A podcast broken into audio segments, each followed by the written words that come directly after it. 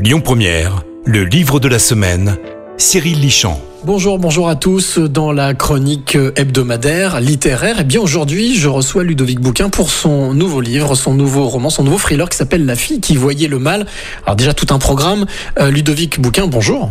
Bonjour. Cette fille qui voyait le mal, est-ce qu'au final, c'est si mal que ça? Ah bah si on parle du mal au sens euh, personne mauvaise, oui c'est mal.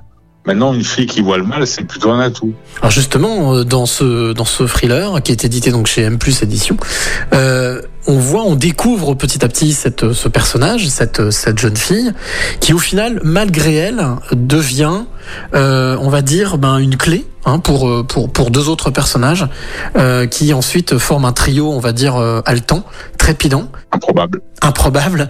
Comment vous est venue l'envie ou l'idée surtout de de créer ce trio? Alors au départ, quand j'ai commencé ce projet un peu fantastique, qui a fini en, en s'appelant thriller ésotérique. Bon, je suis un peu plus réservé sur ce terme, j'y connais pas grand-chose. Je trouvais amusant d'avoir euh, une fille qui voit le mal. Euh, ça serait quand même un atout pour plein de gens. Là, en l'occurrence, elle travaille au Vatican à la sécurité du pape. Je trouve, je trouve que le personnage est intéressant. On la faisait un petit peu loufoque. euh, C'était rigolo. Il y avait un, son passé qui a été compliqué parce qu'elle avait ça depuis qu'elle est toute petite. Et je, je trouvais le personnage chouette. Et après, je trouvais que le tandem commandant de police judiciaire et psychiatre fonctionnait vachement bien. Qu'est-ce qui a fait que la sauce a pris justement en écrivant ce thriller? Quand est-ce que vous vous êtes rendu compte que, euh, eh bien, au final, euh, vous aviez vu juste?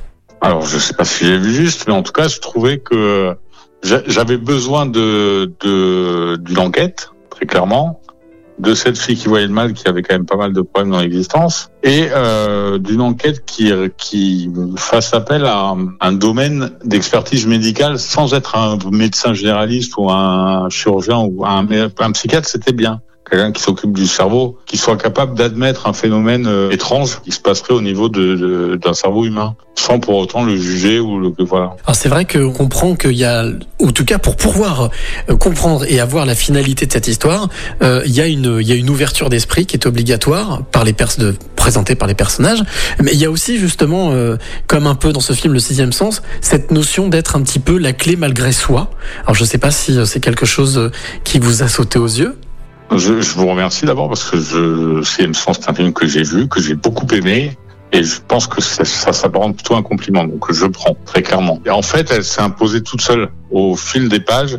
J'avais l'idée de, de- du début du roman avec euh, cette vague de crimes qui envahit la, la capitale, euh, avec inexplicables, des gens qui n'ont plus une idée de ce qu'ils ont fait. Et j'avais cette fille qui voyait le mal. Et à la fin, euh, j'avais ça. Et en fait, en cheminant, je me suis rendu compte que euh, c'était bien de faire en sorte que ça soit cette fille qui soit finalement la seule à être en mesure de résoudre la problématique de notre euh, enquête policière. Alors bien entendu, pour connaître la fin et pour connaître le dénouement, il faudra lire ce thriller qui s'appelle La fille qui voyait le mal, qui est édité à M+, chez M+, Édition. Merci beaucoup Ludovic Bouquin pour, euh, pour ces quelques éléments. Merci à vous, mes amitiés à tous mes camarades lyonnais. Et puis bien entendu, on se retrouve, nous, euh, la semaine prochaine pour un, un autre roman et un nouvel auteur. C'était le livre de la semaine, Le plaisir de lire avec M plus édition, maison d'édition lyonnaise.